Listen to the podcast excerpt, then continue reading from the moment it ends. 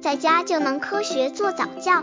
这里是早教学堂，每天为你分享早教知识。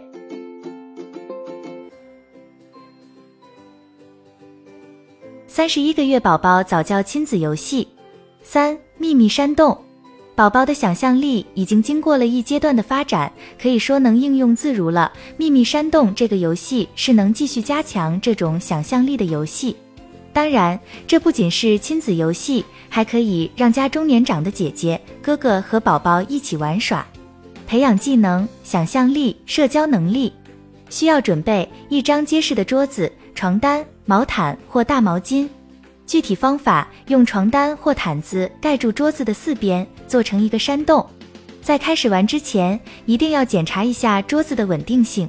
如果桌子摇摆不定，那就应该把山洞建在别的地方。一旦山洞建好以后，宝宝就可以邀请他的朋友或玩具进来一起玩了。想让这个游戏变得更有趣吗？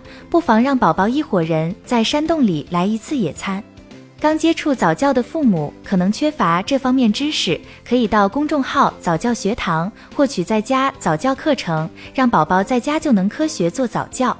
三十一个月宝宝早教亲子游戏四，一起看云，看天空中的白云可以锻炼宝宝的观察力。天上的云朵各式各样，看看宝宝能观察出什么？他是不是会发现有的云朵像小狗，有的云朵像蚂蚁呢？这需要父母的启发。培养技能、语言、想象力、观察能力，需要准备一张野餐垫，一对敏锐的眼睛。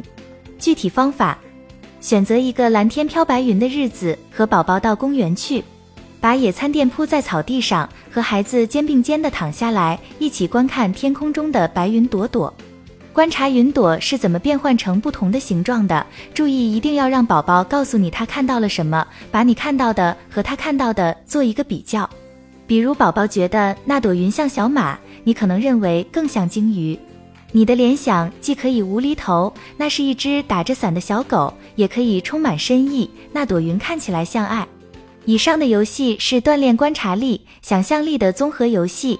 当然，这阶段宝宝的想象力非常好，也可以玩一些想象力更丰富的游戏，把毫无关系的两个东西联系在一起，宝宝会发现很新奇。